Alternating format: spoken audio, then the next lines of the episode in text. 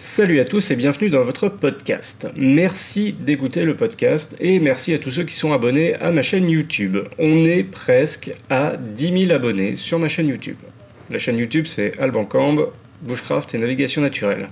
Et oui, à 10 000 abonnés, j'organiserai un concours pour vous faire gagner des petits cadeaux. Donc, si vous n'êtes pas encore abonné, rendez-vous sur YouTube, cherchez ma chaîne, regardez un petit peu ce que j'y fais, et si le travail vous plaît, n'hésitez pas à vous abonner, à mettre la cloche, à mettre des pouces bleus et des commentaires. C'est toujours ça qui m'aidera à faire sortir mon travail du lot qu'on trouve sur les réseaux sociaux. Si vous souhaitez soutenir le podcast ou mon travail, je vous rappelle que j'écris des livres. Mes livres sont complémentaires, ils ne sont pas réverbatifs. Donc, vous pouvez faire votre choix dans un panel d'ouvrages qui pourrait vous intéresser. Pour les débutants, je recommande toujours Nature, Aventure, Survie, puisque c'est illustré et qu'il y a beaucoup d'activités pratiques. Si vous êtes un peu plus aguerri, vous pouvez vous tourner vers Bushcraft, l'art de vivre et survivre dans la nature, où je décris un grand nombre de ressources naturelles et surtout où je donne des clés pour les identifier par vous-même. Bref, vous avez également euh, l'art ancestral de la navigation naturelle, et si vous voulez plutôt voir un roman, il y a Bivac aux éditions Partipo. Du coup, pour me rendre service, vous vous rendez chez votre libraire, vous le faites travailler un petit peu, il va vous commander un livre, et en retour, tout ce que je vous demande, c'est de laisser un commentaire honnête et détaillé sur la page Amazon du livre. C'est comme ça que mes ouvrages peuvent sortir du lot aussi. Je crois que j'ai fait le tour, je vous souhaite donc une bonne écoute, un bon podcast, et à très bientôt. Bonjour à tous et bienvenue dans l'épisode 36 du podcast Nature, Aventure, Survie, dans lequel on va parler de froissartage. Vous ne savez pas ce que c'est? Eh bien, on va à la rencontre de Julien, alias Caillot Bushcraft, pour en discuter. Je sais pas ce que c'est ce champignon, mais il a l'air chouette.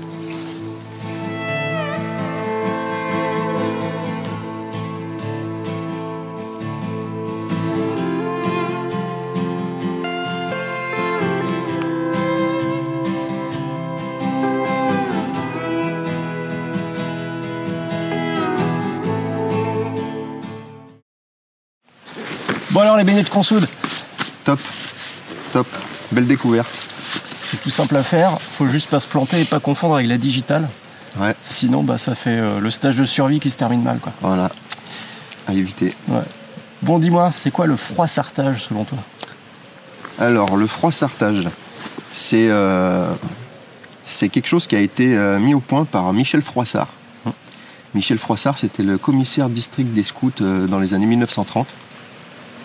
Et euh, pour faire simple, il a, il a mis en place euh, cette technique qu'il a plus ou moins copiée des techniques paysannes de fabrication d'outils, Mhm. de charrettes, de ce genre de choses.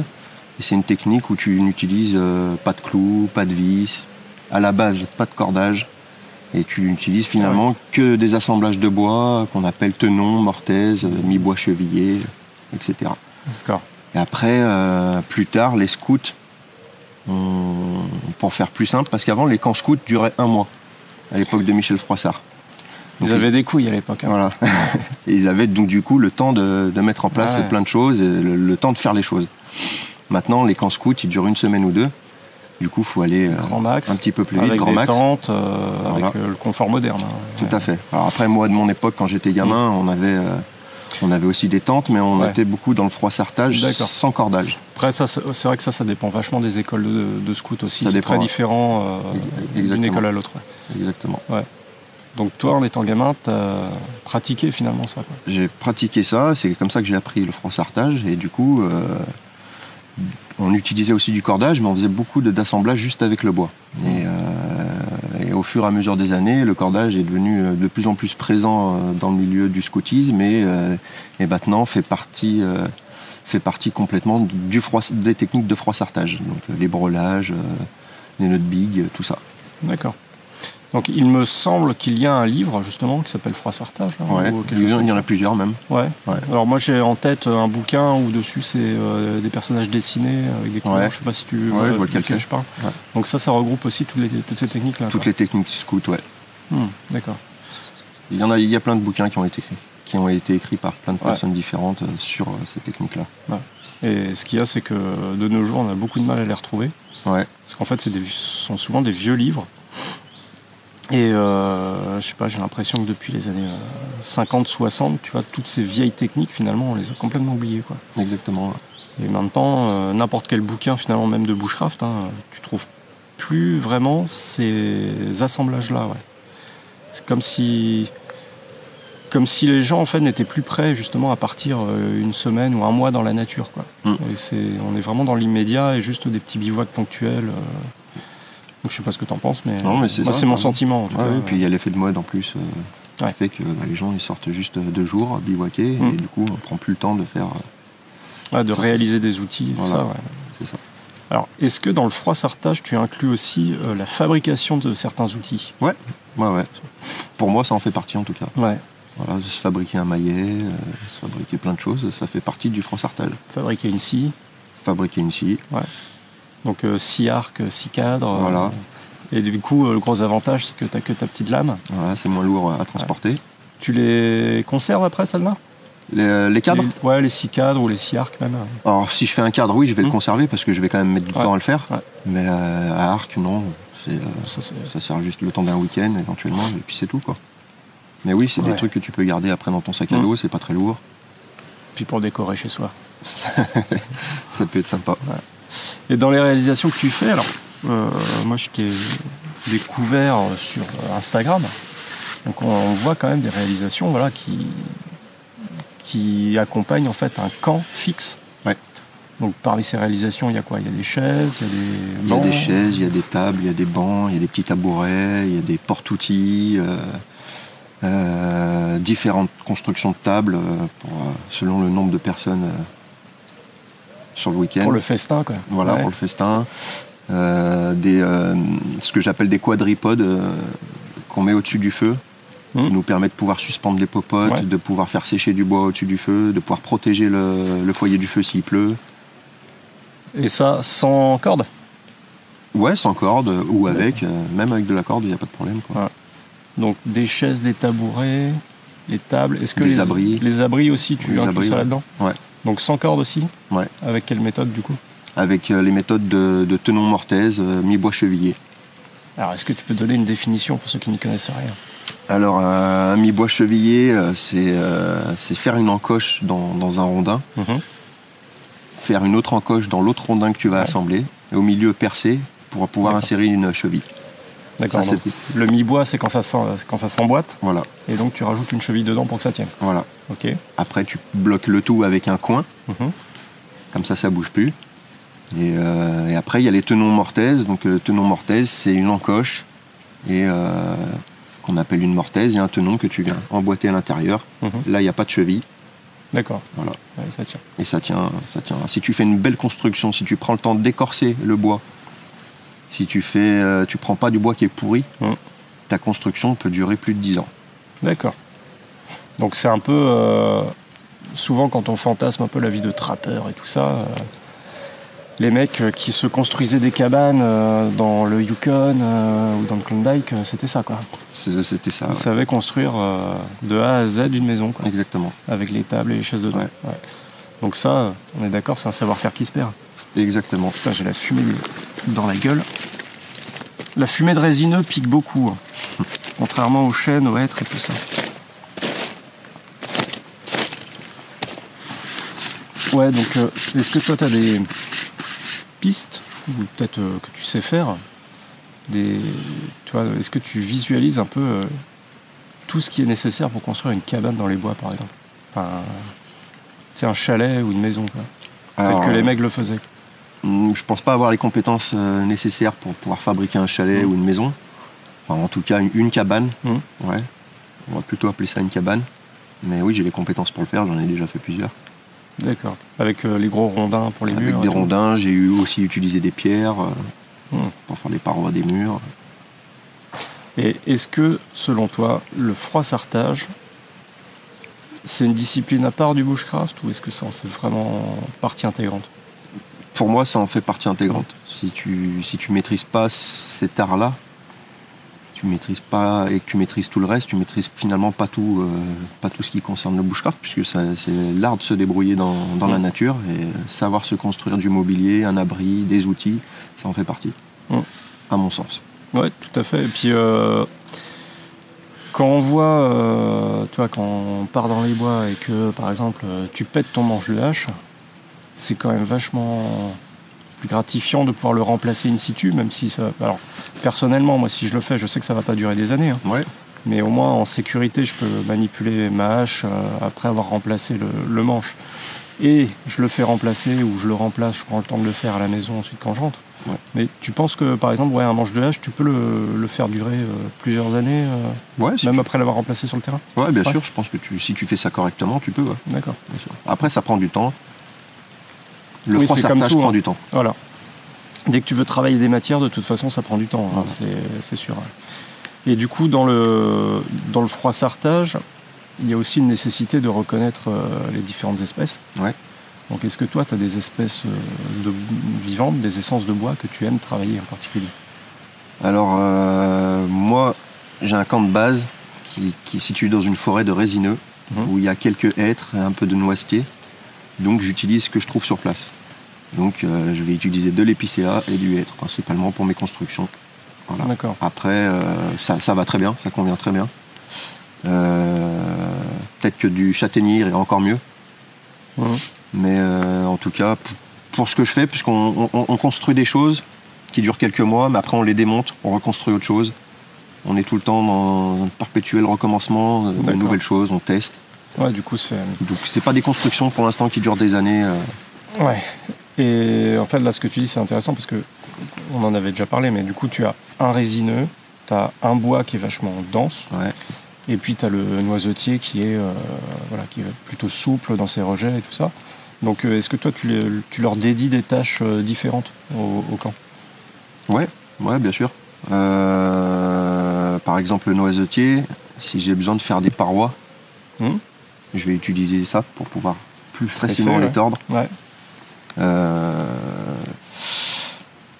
sinon, euh, finalement, le, le hêtre et le- l'épicéa, je leur euh, dédie la même tâche. D'accord. Il n'y a pas vraiment de Mhm. différence. Je ne fais pas de différence en tout cas.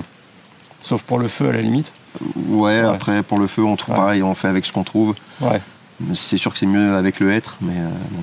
Alors, le hêtre, euh, peux avoir des super braises et tu poses directement ta viande dessus, ça ne colle pas. c'est ça. Contrairement au résineux qui va donner un goût quand même dégueulasse euh, et qui peut coller vraiment à la viande. Ça colle un peu plus. Ouais, ça c'est emmerdant. Ouais. Et du coup, euh, comment dire, les, ouais, et tes outils, par exemple, tu vois, tu as réalisé une scie arc, euh, tu vas dire que je suis obsédé par ça, mais tu vois, le, moi je trouve que le noisetier, justement, ça s'y prête bien parce qu'il y a la souplesse. Ouais.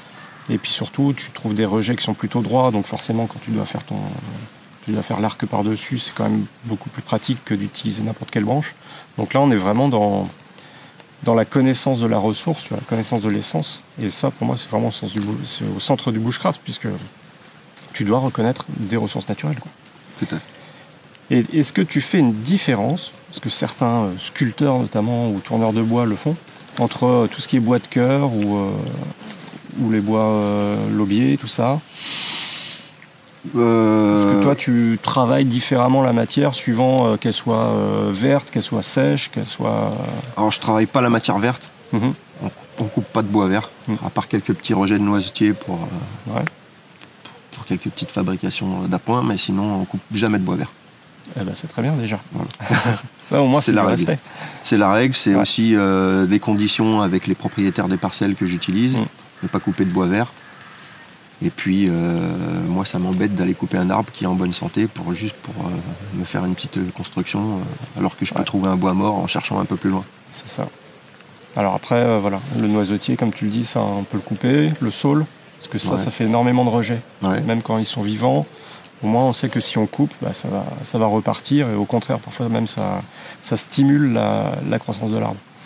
Ouais. Donc bah, tu vois, on en parlait tout à l'heure, mais lors de mon premier stage de survie ici, avec une école que je ne citerai pas, on a terminé le stage par euh, un atelier euh, premier secours, Ouais, avec une fausse victime où il fallait euh, fabriquer un brancard. d'accord. allez les mecs, on vous donne des scies c'est parti. Et euh, donc les, les, gars sont allés découper des, jeunes bouleaux, des jeunes peupliers qui sont là-bas pour faire les cadres et tout ça. Donc là, on a coupé énormément de bois vert. Et moi, ça m'avait choqué à l'époque. Ouais, je comprends. Donc, tu vois, au moins apporter ce respect-là de, de, la nature lors d'un stage, je trouve que c'est déjà un premier pas parce que je pense que tu accueilles des gens pour qui c'est la première expérience dans les bois en fait. Exactement, souvent comme ça. Donc c'est quoi? C'est des familles? C'est des. ça peut être des familles, c'est des, des, des, couples, des personnes seules mmh. qui veulent euh, se reconnecter à la nature ou euh, sortir un, un, petit peu de leur zone de confort, apprendre des techniques primitives. Euh, il y a un mmh. petit peu de tout finalement, il y a un petit peu de tout. Mmh. Mais quand ils sont étrangers à ce milieu-là, c'est vrai que il bah, faut leur montrer peut-être les bons bah, réflexes quoi, dès le début. Tout à fait. C'est quelque chose qui est important pour moi, c'est de leur, de leur enseigner le, le, respect de la nature, euh, essayer de laisser le moins de traces possible. Alors après, euh, effectivement, on a notre camp qui, qui, bouge pas, mm. on laisse nos constructions en place. Par contre, tout ce qui est autour du camp, on essaye de minimiser notre impact. Mm. Donc, euh, quand on coupe du bois, bah, on coupe pas tout le temps du bois dans la même zone. On s'éloigne, on part loin. Des fois, on va. Ah, très important ça. On peut faire un kilomètre pour aller chercher un petit peu du bois. Il mm. Faut le porter, mais c'est pas grave. Au moins, on respecte un, un, petit peu les lieux et on, on évite de dégrader euh, un maximum, même si forcément euh, on laisse toujours une trace de notre passage, mais euh, elle reste minime. Ouais, voilà, c'est le but, c'est vraiment de, bah, de conserver quand même l'écosystème dans lequel on trouve des ressources, donc un écosystème dans, duquel on tire une valeur, nous, bushcrafters, et essayer de pas de pas abîmer tout ce qu'on trouve à droite à gauche, quoi. Donc tu vois, couper les couper les arbres verts, ça c'est un truc qui me ah, moi, j'y arrive pas. Qui me trouve le cul, quoi. C'est, ouais, pareil. Quand ça, euh, c'est assez dingue. Ouais. Sauf certaines essences qui peuvent repousser. Tout à fait, les rejets, c'est pas pareil. Et du coup, donc ce camp, il est fixe. Ouais. Donc c'est dans quelle région est-ce que tu es C'est euh, dans le budget, dans l'Ain. À côté de quelle ville? C'est entre Lyon et Annecy. D'accord. c'est sur le plateau de Rotor. Et donc tu animes des stages de quel type? J'anime des stages de bushcraft, euh, de reconnexion à la nature, si tu veux, mhm. euh, ou euh, donc rien à voir avec la survie.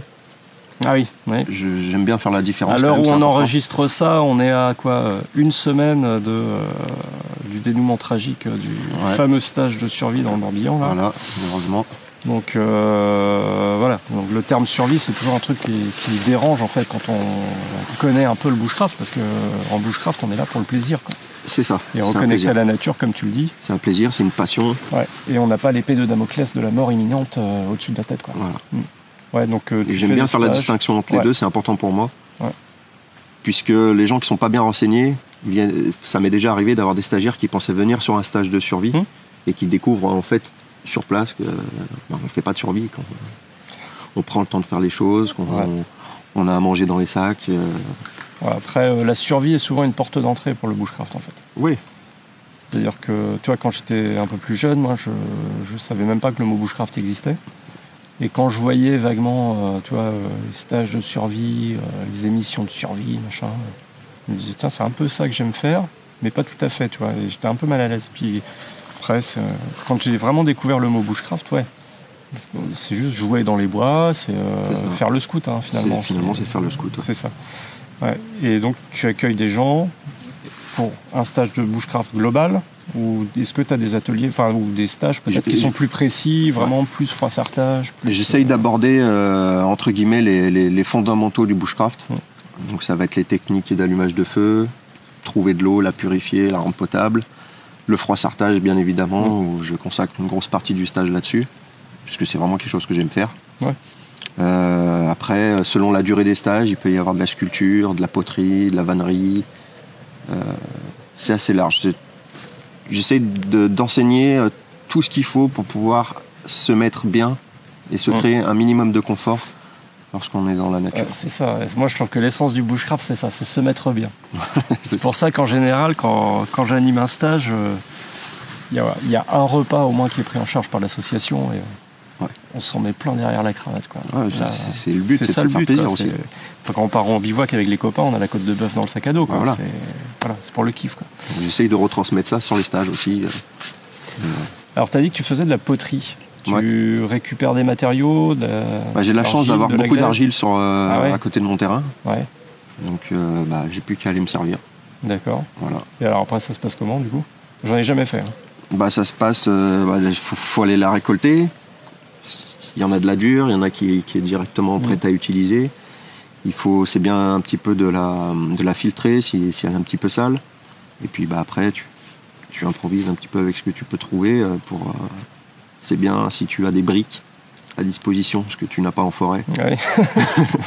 Sauf là où euh, certaines entreprises peu scrupuleuses Voilà. vont faire des épandages sauvages. ouais. Tout à fait. Mais, euh, ça peut être bien d'utiliser un petit peu de briques euh, en poudre pour mettre avec ton argile. Qui permet un petit peu plus de solidifier et de structurer ta, ta, ta pâte si tu veux. Et puis, et puis après on fait sécher, on fait cuire. Ça reste de la poterie euh, dans les bois. Donc c'est pas, c'est, des choses souvent qui durent pas très longtemps. Mhm. Puisque de toute façon sur un stage de deux ou trois jours, à moins que, je, que le thème du stage ce soit la poterie, on n'a pas, on peut pas passer une journée entière là-dessus. Ouais, t'as pas le temps de. On aborde, on effleure un petit peu euh, plusieurs sujets. Oui, bien sûr. Après, sur des stages d'une semaine, effectivement, on peut prendre le temps, euh, beaucoup plus le temps de faire les choses. Hmm. Et donc, euh, j'ai, beaucoup, beaucoup de chance d'avoir de l'argile à proximité. Donc vous réalisez quoi? Des petits bols Des, Des petits bols, euh, principalement des bols. ouais. Après, ça peut nous arriver de faire des, des petites, euh, des petits fours avec, euh, Ah, non, c'est cool parce que ça reste, tu vois, c'est de l'utilitaire en plus. Quoi. ouais. des cataplasmes aussi. On s'en sert pour Ouais. les cataplasmes. Moi, j'ai des problèmes aux genoux. Quand ça va pas, j'en ramasse un Hmm. petit peu cataplasme et puis. Non, voilà, c'est, enfin, tu vois, ça c'est ma vision aussi de des bivouacs un peu expéditifs ou du moins ou d'itinérance, c'est qu'au moins tu peux réaliser des outils utilitaires pour euh, bah, pour le feu de camp le soir, des trucs comme Mm. ça, et des outils auxquels tu vas pas forcément attacher beaucoup d'importance en fait. Tu vas sculpter euh, une cuillère par exemple, bah, soit tu vas te faire une belle cuillère que tu as envie de conserver à la maison, euh, bien plate et tout, avec une forme originale et tout, soit tu fais juste un truc tout moche avec lequel tu vas manger le soir et quand tu, quand tu te barres le lendemain, à la limite, bah, tu la fous au feu. Quoi. Voilà. Donc non, c'est intéressant aussi, tu vois, ce, ce côté-là, artisanat. Ouais, c'est, enfin, c'est vraiment ça, tu l'as dit, hein, c'est se démerder avec ce qu'on Se trouve. débrouiller avec ce qu'on trouve dans la forêt. Ouais, ouais. Les stagiaires sont toujours euh, contents de pouvoir se fabriquer une petite cuillère et repartir euh, chez eux avec ça. Mm. Ça fait un petit souvenir. Ils peuvent la finir, la peaufiner chez eux après. C'est toujours chouette. Ouais, Voilà. ça. Ça fait plaisir de construire quelque chose de ses mains. C'est gratifiant. Et du coup, ces stages, tu les animes, donc c'est comment le nom de ta, de ta structure? C'est Caillot Bushcraft. Comme sur Instagram, comme Comme- sur YouTube. Comme sur Facebook, comme de partout. D'accord. Et tu animes aussi des stages avec euh, Time Avec- on Target, Ouais. avec euh, Bonjour à Eleonore. Bonjour Éléonore. Et donc là, tu interviens pour. Je suis, euh, je suis le, res- le responsable des stages Bushcraft chez Time and Target. Donc voilà, j'anime les stages de Bushcraft. D'accord, donc tu fais, tu fais un peu les mêmes stages finalement je dans fais la même chose, mais avec Time and Target. D'accord. Voilà. Alors où est-ce que les gens peuvent retrouver ton travail? Alors, ils peuvent le retrouver donc sur Facebook, Caillot Bushcraft. Ça s'écrit K-A-I-O. Sur Instagram et sur YouTube.